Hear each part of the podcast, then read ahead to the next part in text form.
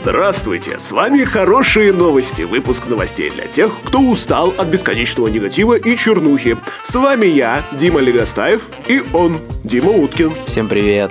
Отчет Яндекса. За год выручка выросла на 46% до 521 миллиарда рублей. Прибыль 10 миллиардов рублей. Ребята зарабатывают деньги. При этом не только Яндекс показывает прибыль. Сбербанк за прошедшие 12 месяцев 2022 года также показал плюс. Несравнимый со сверхприбылью за 2021 год, но тоже неплохо. Ну и вот, несмотря на чуть ли уже не три раза порванную в клочья российскую экономику, российские компании растут, развиваются, а инвесторы получают свои дивиденды. Ну, по крайней мере, мы на это надеемся. И есть все основания полагать, что в этом году дивиденды заплачены будут. Давние счеты. Почему блокаду Ленинграда признали геноцидом? Санкт-Петербургский городской суд признал блокаду Ленинграда геноцидом советского народа. Это нужно для рассекречивания документов, где еще не сняли гриф секретности, теперь откроют. Ранее опубликованных исследований от США и Германии было на порядок больше, чем русских. Сейчас будет своеобразная ответочка. К тому же это означает вхождение новой информации в учебники. Теперь будут говорить о блокаде на уничтожение города и жителей, а не просто о неком блокировании въезда и выезда из города. К тому же переоценит действия сторон конфликта. Дорога жизни останется подвигом, но атаки, что раньше считались неудачными, могут переоценить в удачные, поскольку отвлекали силы противника. Многие наши слушатели могут задаться вопросом, а разве блокада раньше не считалась геноцидом? Отвечаем, э, юридически не считалось, э, потому что термин геноцид был введен уже после проведения Нюрнбергского трибунала. Э, в момент осуждения немцев такого термина не существовало. А вот сейчас была восстановлена историческая справедливость. Ведомости цитируют Олега Новикова, гендиректора Эксмо. Ситуация с уходом иностранных авторов неприятная, но не критичная. Выручка всех активов Эксмо выросла на 20%, АСТ будут терять 20% зарубежных авторов в год, но доля этих авторов лишь 7% и 20% выручки. То есть авторы будут уходить, но денег терять компания будет немного. Сейчас Олег Новиков очень уверенно дает интервью и вообще видит точки роста в типографиях и в кинопроизводстве. То есть, если что-то касается кино и типографии в вашей работе, эти ребята знают, что делать. Присмотритесь к ним. Возможно, поработайте вместе. Кстати, в недавнем выпуске мы уже упоминали Эксмо. Это именно они собираются помогать авторам экранизировать книги а, для чего организовали сценарное бюро. Ребят молодцы, активно развиваются. А агентство бизнес-новостей сообщает нам, что в 2022 году импорт российских товаров в Грецию вырос в два раза. Очень интересно, при том, что Греция санкции против России поддержала, а импорт товаров нарастила. Э, если быть точным, не, не в два, а в 2,16 тысячных раз вырос импорт. Э, достиг он 9,33 э, тысячных миллиардов евро, что очень даже себе немало. При этом экспорт греческих товаров в Россию, наоборот, снизился на 24%. О чем это говорит, пока не совсем понятно, но очень интересно. А ведь речь о том, что греки ввозят к нам, да, товары? Греки к нам ввозить товары стали меньше, а закупать наших товаров стали больше. А что покупают? Ну, чаще всего Греция закупала у России энергоносители, различные виды сырья и алюминий. Импорт нефти и продуктов нефтепереработки составил почти 4,2 миллиарда евро. Газа 4 миллиарда евро. На третьем месте по импорту оказался алюминий в необработанном виде, к сожалению. Потому что, как мы знаем, гораздо выгоднее продавать переделанное сырье, а не сырец. Новостное агентство ТАСС передает. Калужская область построит новые логистические коридоры с Алжиром, Вьетнамом и Ираном. По крайней мере, если верить словам губернатора Владислава Шапши. Э, регион планирует расширять внешнеэкономические связи. Агрохолдинг TH Group реализует в Калужской области три проекта. Два животноводческих комплекса и завод по переработке молока. Кроме этого, развивается международный транспортный коридор Север-Юг, опорными точками которого могут стать Freight Village Ворсина, в Калужской области и порт Вангтау во Вьетнаме. Новость крайне интересная, хотя бы потому, что в моем бытовом представлении такие э, мосты наводят э, в целом государство, а не отдельные области. А здесь как-то даже вспоминается и федеративный статус нашего государства. Тут вот некоторые регионы сами с усами. Очень занимательно. В свое время чем-то похожим занимался Нижний Новгород и Санкт-Петербург, и сейчас отрадно вспоминать, что хм, могут и так. Но почему Калужская область? Почему нет? Перечислено населением. Россиянам стали доступны переводы за границу через СБП – систему быстрых платежей.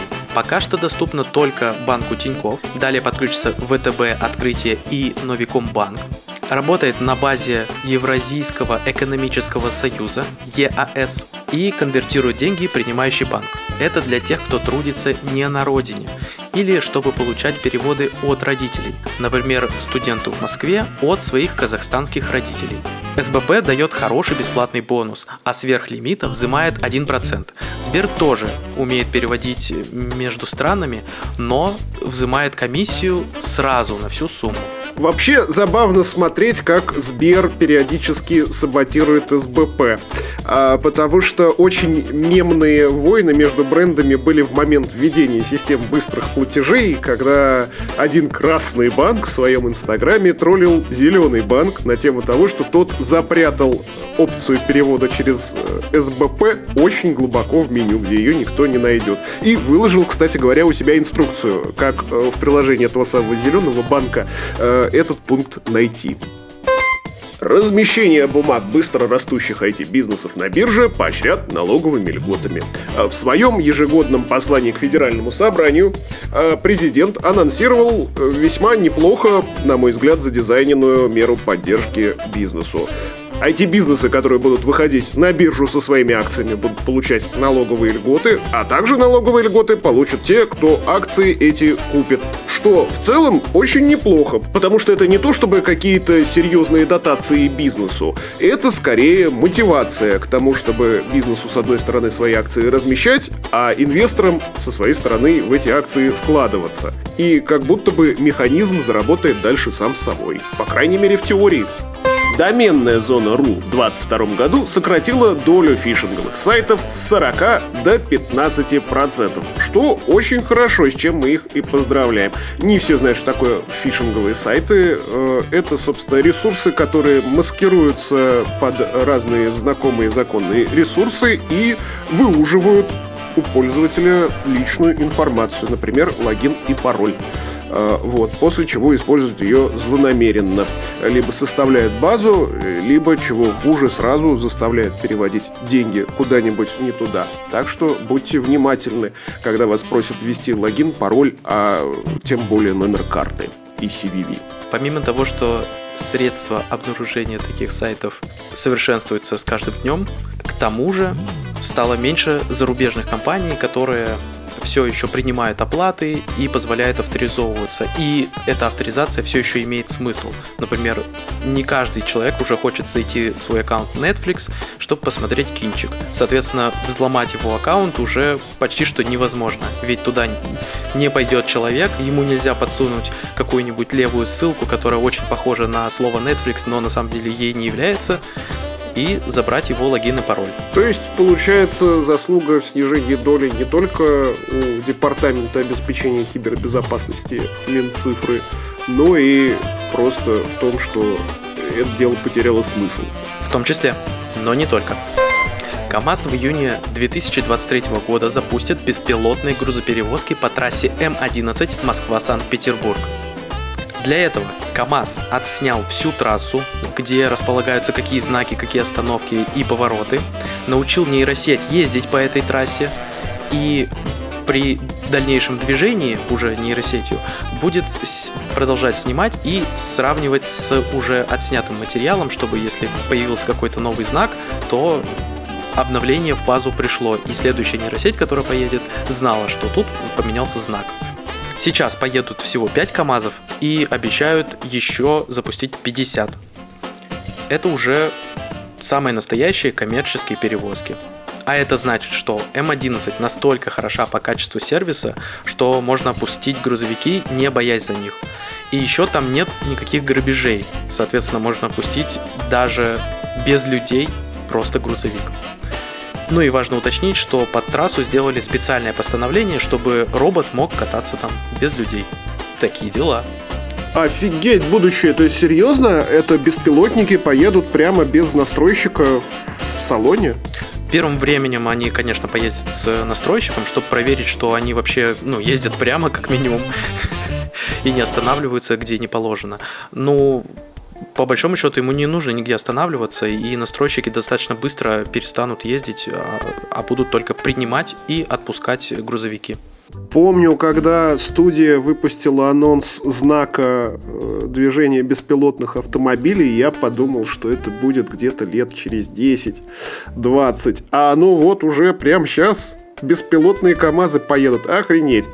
А мне кажется, что скоро достроится трасса Москва-Казань, а потом Казань-Екатеринбург, и вполне себе КАМАЗы могут ездить и там, беспилотно. Об этом, конечно, еще не объявляли, но звучит правдоподобно. Россияне перешли на пополнение карт через СБП – систему быстрых платежей. То есть СБП стала основным каналом пополнения карт и счетов россиян и обогнал по количеству и объемам банкоматы и переводы с карты на карту. Доля операций уже достигает 66%, и полагаю, она не сильно упрется в хотя бы 80%, чтобы каждый считал, что ну вот все переводят только так. Потому что важно иметь вот резервы переводы каким-либо другим способом. Отдельно хочется отметить натужный каламбурчик в заголовке статьи с этой новостью на «Известиях». Э, заголовок звучит «Выйти из атм асферы. Россияне перешли на пополнение карт через СБП. А, здесь шутка в том, что выделено капсом АТМ.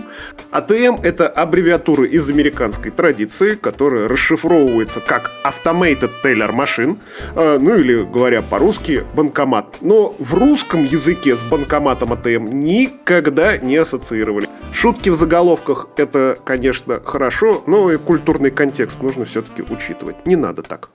Алиэкспресс Россия хочет импортировать в Россию автозапчасти международных брендов и их аналоги.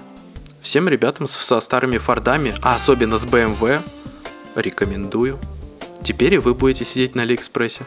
Сбер выходит на рынок медицинских устройств. Первым устройством компании будет умный тонометр. А тонометров нужно в России ого-го сколько. Даже не представляете, какой большой это рынок. Это, конечно, умное устройство, и оно будет записывать показания в приложение Сберздоровья, и банк будет знать, как у вас там с сердечком, можно ли вам выдавать кредит.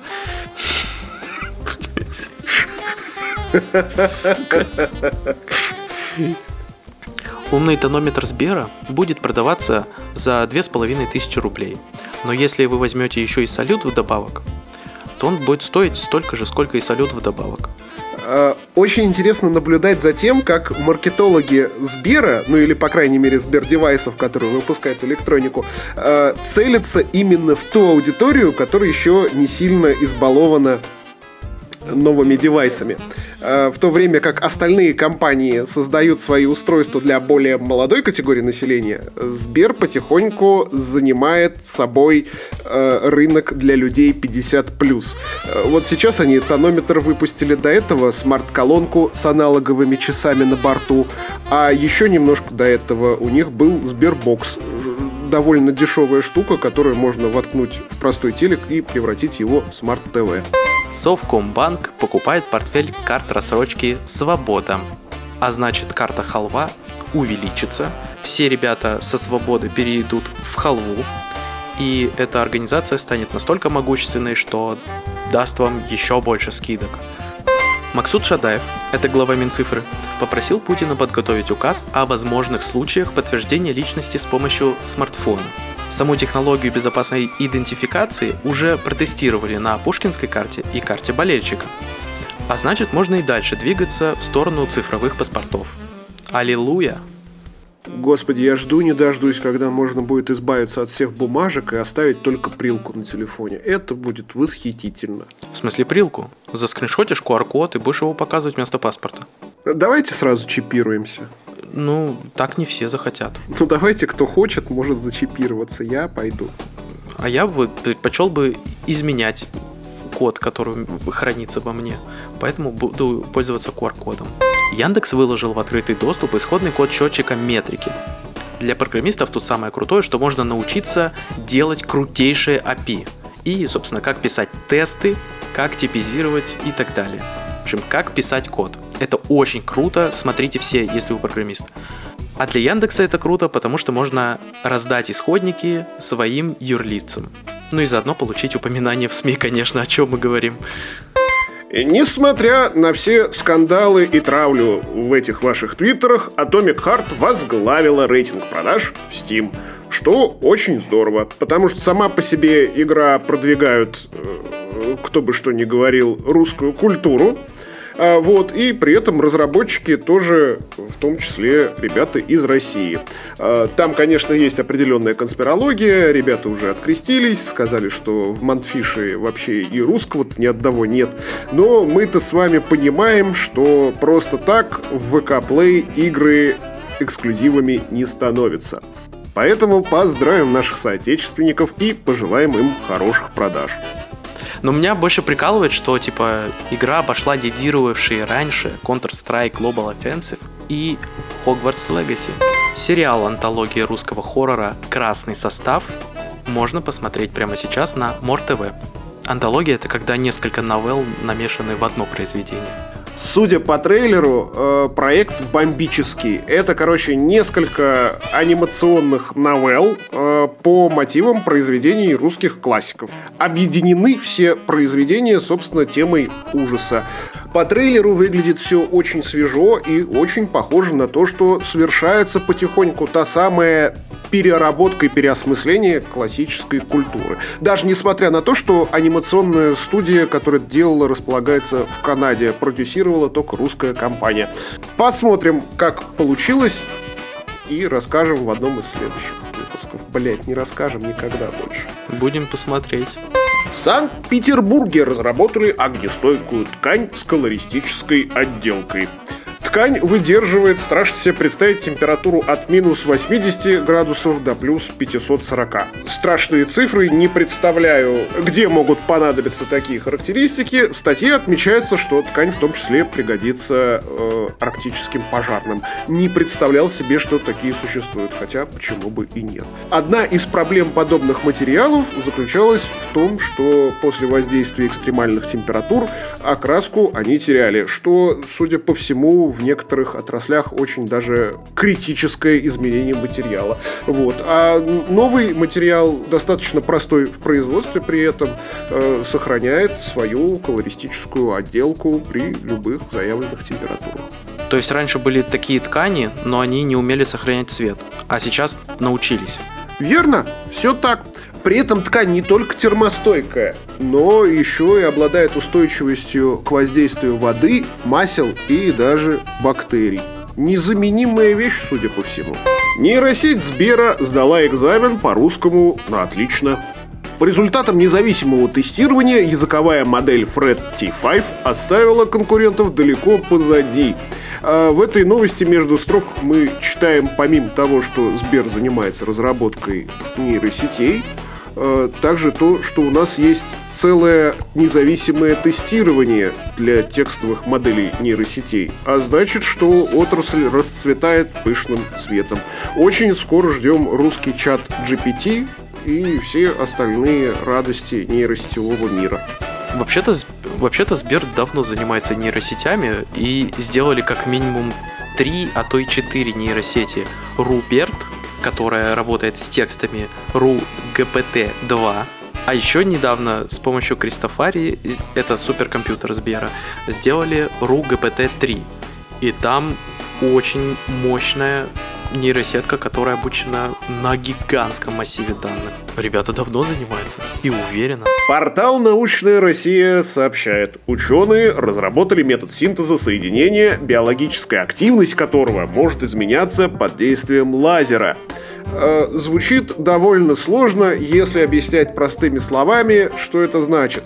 Э, сумели синтезировать такое вещество, которое начинает работать при воздействии лазера. То есть э, существует такая проблема э, лечения различных, в том числе дегенеративных расстройств мозга, э, типа болезни Альцгеймера и прочих подобных когда терапия предполагает сильное токсическое воздействие по пути доставки препарата к необходимому в организме месту. А эта штука позволяет ввести препарат, дождаться времени и места, в котором э, его действие будет уместно в организме, воздействовать на него лазером, и только тогда оно начнет работать. То есть эта штука позволяет включать и выключать условную таблетку в организме. Потрясающе! А лента.ру передает. Создан не вызывающий резистентность бактерий антибиотик. И эта новость просто невероятнейше прекрасная. Потому что существовала проблема резистентных бактерий, которая волновала все человечество, которое было в эту проблему посвящено. Все дело в том, что с момента изобретения антибиотиков люди начали принимать их по делу и без дела. В результате чего огромное количество бактерий начали получать к ним резистентность. Э, что толкало людей людей изобретать новые антибиотики. Э, все новые и новые каждый год. А бактерии становились все более, все более и более резистентными к ним. И, соответственно, существовала гипотетическая проблема э, появления супербактерий, которые невозможно взять ни одним антибиотиком. А вот появление не вызывающего резистентности бактерий антибиотика э, эту проблему решает. Мы не умрем с вами от супербактерий. Сделали это, кстати, ученые из Калифорнийского университета в Санта-Барбаре. Создали они антибиотик широкого спектра действия, вот, который, как уже было сказано, не вызывает резистентность. Выводы работы описываются в журнале eBiomedicine. Кому интересно подробнее узнать, читайте скорее. Резистентность это когда вирусу похуй, на что вы там принимаете. Ну и, соответственно, ну и, соответственно, раз появилась такая штука, что вирусу может быть похуй, то, пожалуйста, когда вы принимаете любые антибиотики, записывайте, когда и что, и в каких дозах. Потом расскажете своему лечащему врачу, и он вам выпишет правильный метод лечения, если заболеете опять. А самое главное, помните, что когда у вас вирус, антибиотики принимать не надо. Антибиотики это от бактерий. И вообще ходите к доктору, а не лечитесь сами. Это обычно лучше и мойте руки перед едой. И зубы чистите. И в школу ходите. Минцифры готовят законопроект по поддержке индустрии компьютерных игр. Законопроект прекрасный, потому что он в том числе предусматривает предустановку отечественных игр на все девайсы, которые у нас продаются. А это как будто бы буст похлеще прочих очень дело хорошее, потому что стоит у тебя на телефоне змейка, ты не ровен час, да и поиграешь в нее. А, соответственно, прикоснешься в этом случае не к зарубежным разработчикам, а к своим родным отечественным. Ну охуеть теперь. Лучше бы сделали как Microsoft. Вот у нас есть движок, он там обязательно устанавливается, как этот .NET ебучий. И все, он в любой игре используется. А тут что-то, блядь, какие-то змейки понаустанавливают, хуй удалишь потом. Куда фотки-то складывать? Ну, движок, между прочим, тоже готовится, и это важная экосистемная часть, по словам Максута Шадаева.